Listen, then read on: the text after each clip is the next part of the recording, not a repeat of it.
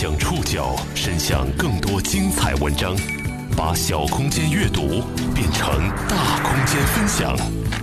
报刊选读，把小空间阅读变成大空间分享。欢迎各位收听今天的报刊选读，我是宋宇。今天为大家选读的文章综合了《新京报》和《中国新闻周刊》的内容，我们将一起来认识一种新型毒品。节目当中所出现的留学生的名字，都使用了化名。这些天，一篇名为《最终我坐着轮椅被推出了首都国际机场》的文章引发大众关注。文中一位中国女生自述因吸食笑气导致身体严重受损，不得不终止学业，坐轮椅回国。笑气呢，在 KTV 里面还有酒吧里面玩的人都挺多的。滥用笑气究竟会带来怎样的后果？呃，有些人会大剂量使用，会出现一个软瘫，不能走路，然后手不能拿东西。为什么有人会吸食这种学名为一氧化二氮的气体？都是哪些人在打气球？这种新型毒品可有法律监管？嗯，目前接触的这些笑气病人相对年纪比较轻，二十岁左右。报刊选读今天为您讲述：吸食笑气一点儿也不好笑。飞机从美国西海岸的西雅图起飞，在十一个小时内跨越了八千七百一十一公里，落地北京。今年五月的一天。二十五岁的韩梦溪坐在轮椅上，被推出了首都国际机场。他下半身重度肌无力，腿上有伤口，体重激增五十斤，高血压、心肌肥大等疾病伴随着他。同样的一幕六月底再次发生了，他的好朋友杨丹和男友刘胜宇双双坐着轮椅回了国。十八岁的刘胜宇被医生诊断为终身瘫痪，已经彻底失去了自理能力。过去一年时间之内，这三位留美学生人均花费几十万元人民币，吸了至少一万罐笑气。这种学名为一氧化二氮的气体，每小罐只有八克，吸食一次能够带来十秒的快感，最终却使这些来自富裕家庭的孩子一个个倒下，有的甚至丧失了一生的自由。六月三十号，韩梦溪写了一封公开信。题目叫做“最终我坐着轮椅被推出了首都国际机场”。他把自己经历的一切展现在公众眼前，在文中他写道：“那几个月，我花了几十万去干这件毫无意义、伤人害己的事情，直到今天，我都还是不能独自行走。目前无法确切统计有多少人受到笑气的危害。”但几个细节足以显示成瘾者群体的庞大。有近百位留学生在网上评论称自己曾经吸食过笑气，有的人至今瘫痪在床。在国内，许多医院都曾经接诊过笑气中毒患者。更为严峻的现实是，这种气体不属于法定的新型毒品，无论是在制度还是在市场上，都处于没有管控的状态。而面对这些倒下的年轻人，中外医生都没有找到。精准的治疗对策。笑气学名一氧化二氮，无色，略带甜味。人们使用它的历史可追溯到18世纪。它曾作为一种重要的麻醉剂被用于医疗。这种听起来离我们相当遥远的化学物质，还有一种更为亲民的姿态：奶油枪里辅助奶油发泡的食品添加剂。报刊选读继续播出：吸食笑气一点也不好笑。人类利用一氧化二氮的历史可以追溯到18世纪。1799年，曾担任英国皇家化学会主席的汉弗莱戴维爵士发现了笑气的麻醉作用，它能使人失去痛感并发笑，因此被叫做笑气。这种听起来离我们很遥远的化学物质，还有一种更加亲民的姿态。你可以在面包店、咖啡馆里听到这个名字。它被装在小小的罐子里，用于奶油发泡。二零一五年之后，他出现在了美国西雅图和洛杉矶的中国留学生聚会上。巴克的金属罐子，二十五罐一盒，二十四盒一箱，五颜六色堆积成山。由于直接从罐中吸食可能会造成肺部损伤，大多数吸食者会通过气球、小灯泡和面具来吸入笑气，因而，在留学生圈里，这种行为被叫做打气球。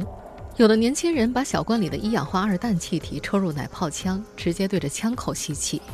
或者把气体打入气球，用嘴吸进气球内的气体。二零一六年九月份，来自南昌的留学生韩梦溪就这样吸进了第一口一氧化二氮，从此无法自拔。有人认为，笑气流行的一个原因在于它的昂贵，一箱笑气至少两百美金，不是所有人都消费得起的。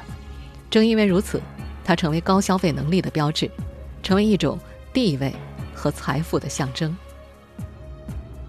十九岁的吸食者林真真，来自浙江的一个富裕家庭。他的父亲是做医疗器械生意的，他总结了身边吸食者的特质，基本上都来自国内中产以上家庭，他们就读的是五六万美元一年的高中，有的女孩子背爱马仕，男孩子开法拉利和兰博基尼，微信朋友圈里都是他们在夜店宾馆举着气球的照片。在西雅图，笑气和食物一样容易获得，它们并不是违禁品，任何人都可以购买，这为畅销。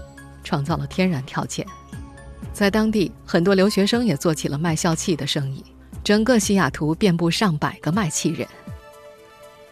二十五岁的韩梦溪一直认为自己不是个坏孩子，十七岁的时候，爸妈把他送出了国，这么多年他没碰过烟酒，他也知道 K 粉、海洛因这些硬毒品是碰不得的。二零一六年九月份，他从朋友手中接过小金属罐的时候，心里想的是。他们都说比抽烟喝酒伤害要小，没事儿的，我就尝试一下。可是几个月之后，韩梦溪改变了自己的想法。接触笑气的第二天，韩梦溪就不想去上学了，开始了长达三个月闭门不出的生活。短暂的十秒里，人的意识会漂浮起来，觉得一切都失去意义。打气成了这个留美女生长这么大做过的最疯狂的事情。报刊选读继续播出，吸食笑气一点儿也不好笑。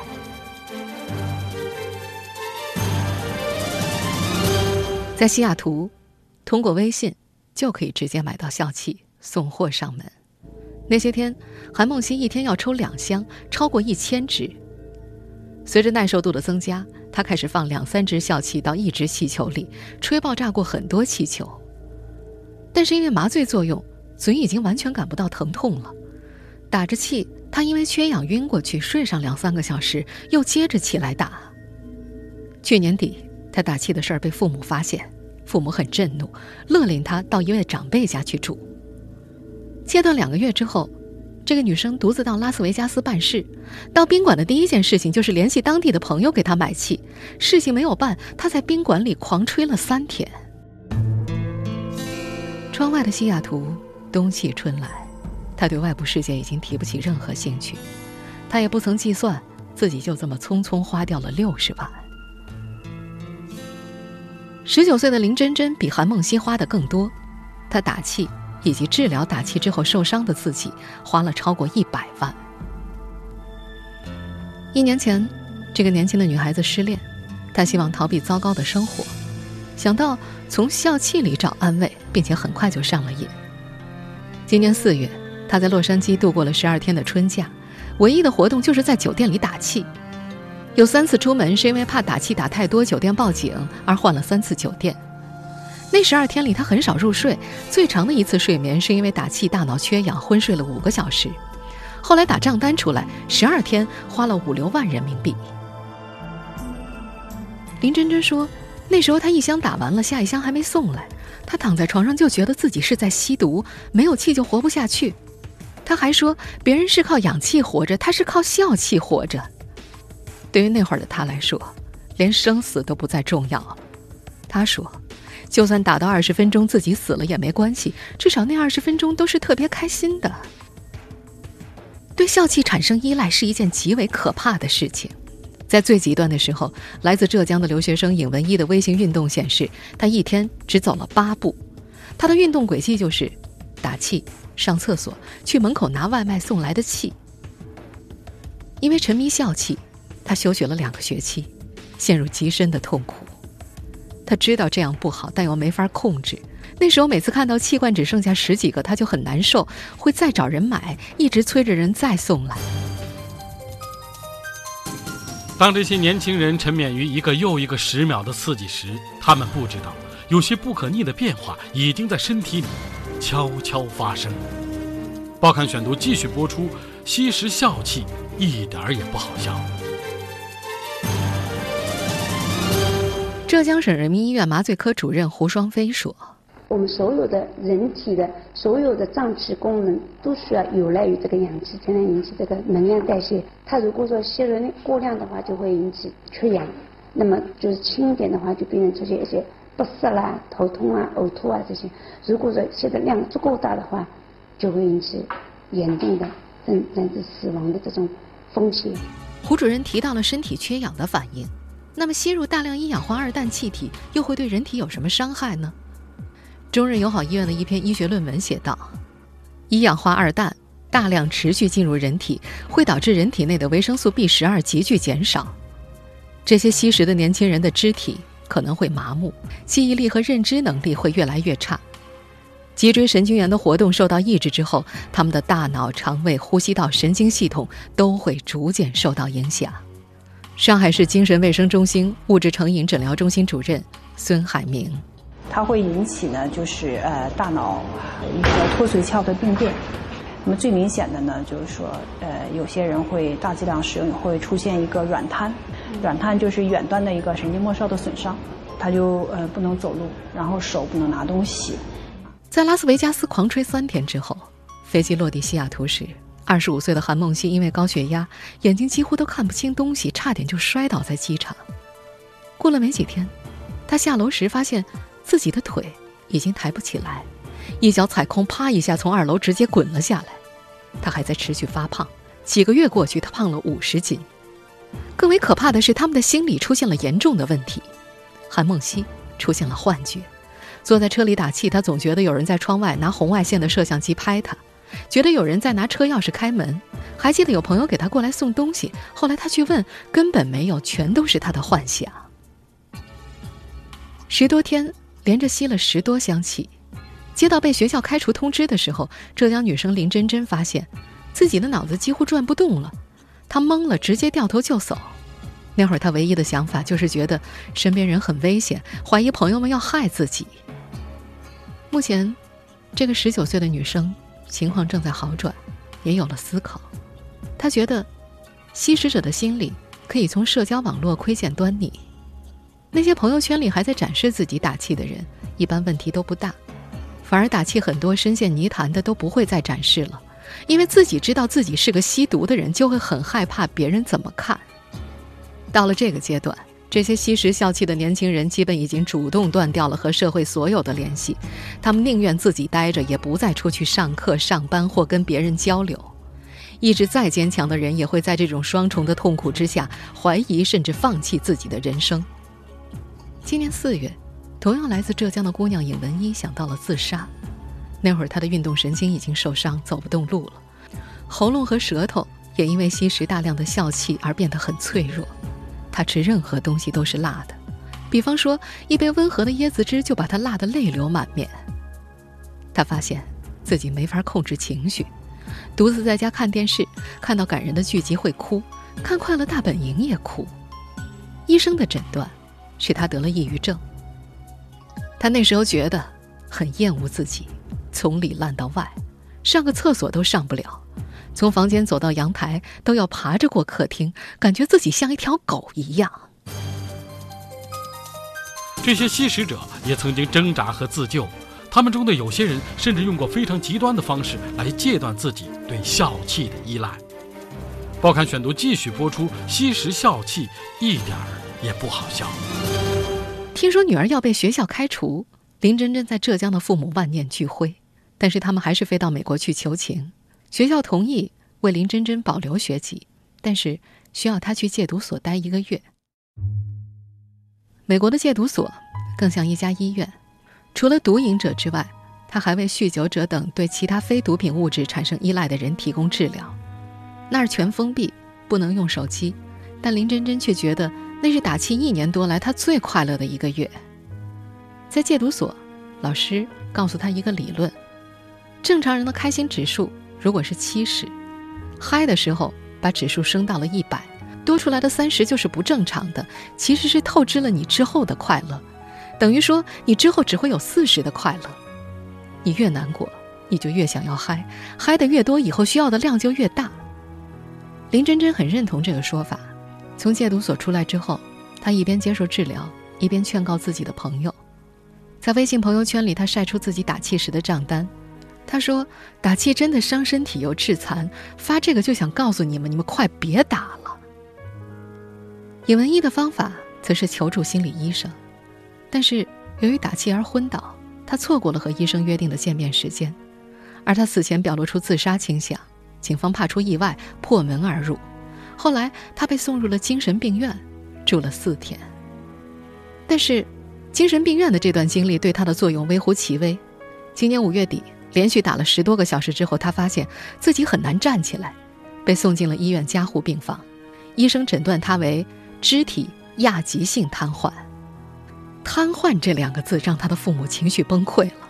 那天是尹文一的生日，父亲在电话那边吼着：“生什么日啊？你怎么不去死啊？”在长达十个月的和笑气的缠斗期里，韩梦溪试过很多种方式。他试图把冰激凌作为笑气的替代品，他能够复制气体进入嘴巴时甜的冰凉的感觉，但他发现不够，因为冰激凌不会让他晕，他迷恋那种虚妄的刺激。他甚至尝试过大麻，大麻被很多人认为是软性毒品，而笑气在中美两国都并未被官方列入毒品。但韩梦溪试了一下，他说不习惯大麻厚重的口味儿。今年三月末，在戒断两个月之后，他又恢复了原来的生活。那会儿，西雅图还很冷，他谎称到朋友家开 party，开车到卖气人的楼下，整宿整宿的打气，不吃饭也不睡觉。他坐在车的后座，冰冷的气弹一个个堆在他的腿上，因为低温。他的大腿被严重冻伤，手也脱了层皮，而他毫无知觉，因为吸食大量的笑气已经让他的身体失去了痛感。有时吸到最后一口，他没法停下来，就求卖气球的赶紧下楼。快点，快点，我多给你钱，你一定要过来。十分钟，五分钟，越快越好。这样的生活持续到五月份的一个清晨，朋友们在车上找到了他。昏睡两天两夜之后，他发现自己尿失禁了，被送进了医院。不久之后，他被接回了国。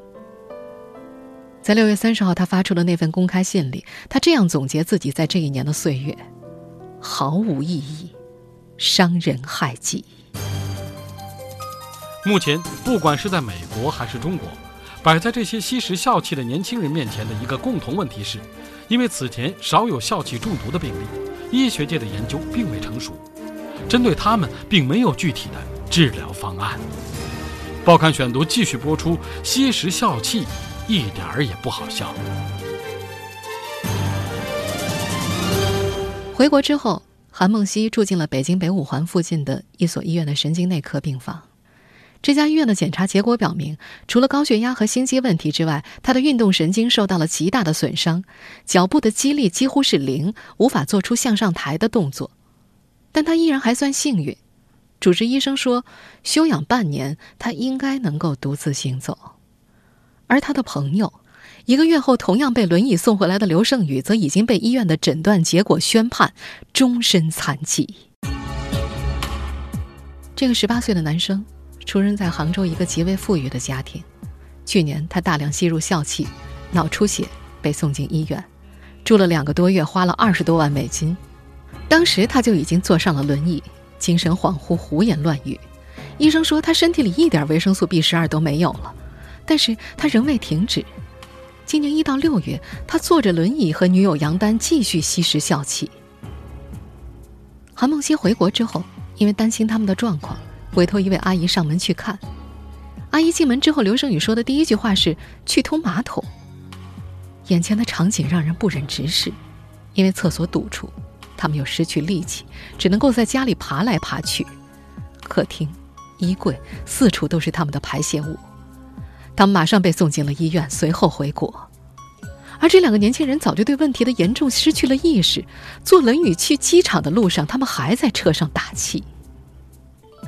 他们能不能戒掉笑气，就此恢复健康、恢复正常的生活？医学界并没有确切的答案。目前，国内关于笑气中毒的论文仅有一篇，来自中日友好医院。这篇论文中提到，定期摄入笑气可导致缺氧，进而引起高血压、晕厥，甚至突发心脏病。长期接触笑气可以引起贫血、神经系统损害。高浓度的笑气还有窒息的风险。一位患者说，他翻遍了美国的医学论文，也只找到两篇关于笑气中毒的文章，而且没有具体的治疗方案。这位患者在连续打气三个月之后，在路边跌倒，被邻居送去了医院。那会儿他的身体几乎全部瘫痪，做过许多检查，但医生仍不知道具体的病因，最后只能做结论为亚急性脊髓联合病变。他觉得治疗中最难的是没有医生懂得这种病，而且完全不知道恢复的可能性。美国主治医生曾经的诊断分析等同宣判了他的死刑。医生告诉他：“你这辈子基本没有再次行走的可能了。美国医院能做的就是让你活着和给你做康复治疗。”但令人意外的是，坚持每天两三个小时的康复训练，他在治疗半年之后，通过拐杖脱离了轮椅。而后又用了半年时间脱离了拐杖，虽然力气很微弱，但是已经算能够独立行走了。这位患者总结的治疗要点，比如康复训练、针灸、推拿，也成为现在多数中毒者迷茫中的选择。把视线从西雅图转到中国，会发现情况同样不容乐观。在不少城市，他曾风靡于酒吧和夜店，诱惑着众多寻求刺激、追求新鲜的年轻人。报刊选读继续播出：吸食笑气一点儿也不好笑。我记得呢，就是一个蚊子，那个他就在烤小小蚊子烤一插我们现在听到的这个片段来自湖南长沙。今年二月，有记者在该市一家夜店附近暗访时，很轻松地买到了笑气。这名送货男子表示，笑气的销路很好，每晚十点以后订单量就会猛增，有时候老板会亲自开车送货。而在我们南京，玄武警方也曾在对一九一二街区的巡逻走访中发现，街区内许多娱乐场所提供所谓吹气球的项目。早在今年的一月二十三号，一则名为“关注奶油气弹悄然兴起带来的治安隐患”的警情提示就发布在南京市公安局的官方网站上。文件显示，随着吸食 K 粉、摇头丸等毒品的情况逐渐减少，奶油气弹，也就是笑气，正以毒品替代品的角色在年轻群体中悄然兴起。类似的情况也在上海出现。上海市精神卫生中心物质成瘾诊疗中心今年已经收治了好几例吸食笑气成瘾的患者。目前接触的这些笑气病人相对年纪比较轻，啊，都是在这个。二十岁左右，有些呢是在校的大学生，呃，他们自己说是就朋友介绍的，嗯，说吸这个东西好像比较开心。这些年轻人大多从淘宝、微信等途径购买这种新型毒品。上海市精神卫生中心物质成瘾诊疗中心医生江海峰，和一些我们所了解的非法毒品不同啊，包括海洛因啊、冰毒啊、K 粉等等不一样，他们在获取的这个途径啊。都是从网上购买，或者说在一些 KTV 娱乐场所内直接就获取到，而且非常的从他们的告诉我们的情况来说，想要获取这些东西非常的容易。在浙江，类似的事件也不少。最近有件事儿让浙江省戒毒研究治疗中心办公室主任张亚海震动不已，他的一位同事上高中的女儿在宿舍和室友吸食笑气，气弹是他们从蛋糕店带出来的。作为毒品研究治疗中心的工作人员，他知道有人在用，却不知道会跑到中学生里面去，这对他触动非常大。他认为笑气的危险之处在于气弹的获得太过容易，而危害又不为人所知。七月三号，由于留学生吸食笑气致残被广泛关注，淘宝上搜索笑气已经没有内容。但是如果私信那些还售卖奶泡枪的店主，几乎都能够买到气弹，一箱三百支上下，售价一千到两千块不等。而国内的各个医疗机构都已经出现了类似的中毒者，北京大学第六医院院长、精神卫生研究所所长陆林也曾在门诊遇过类似案例。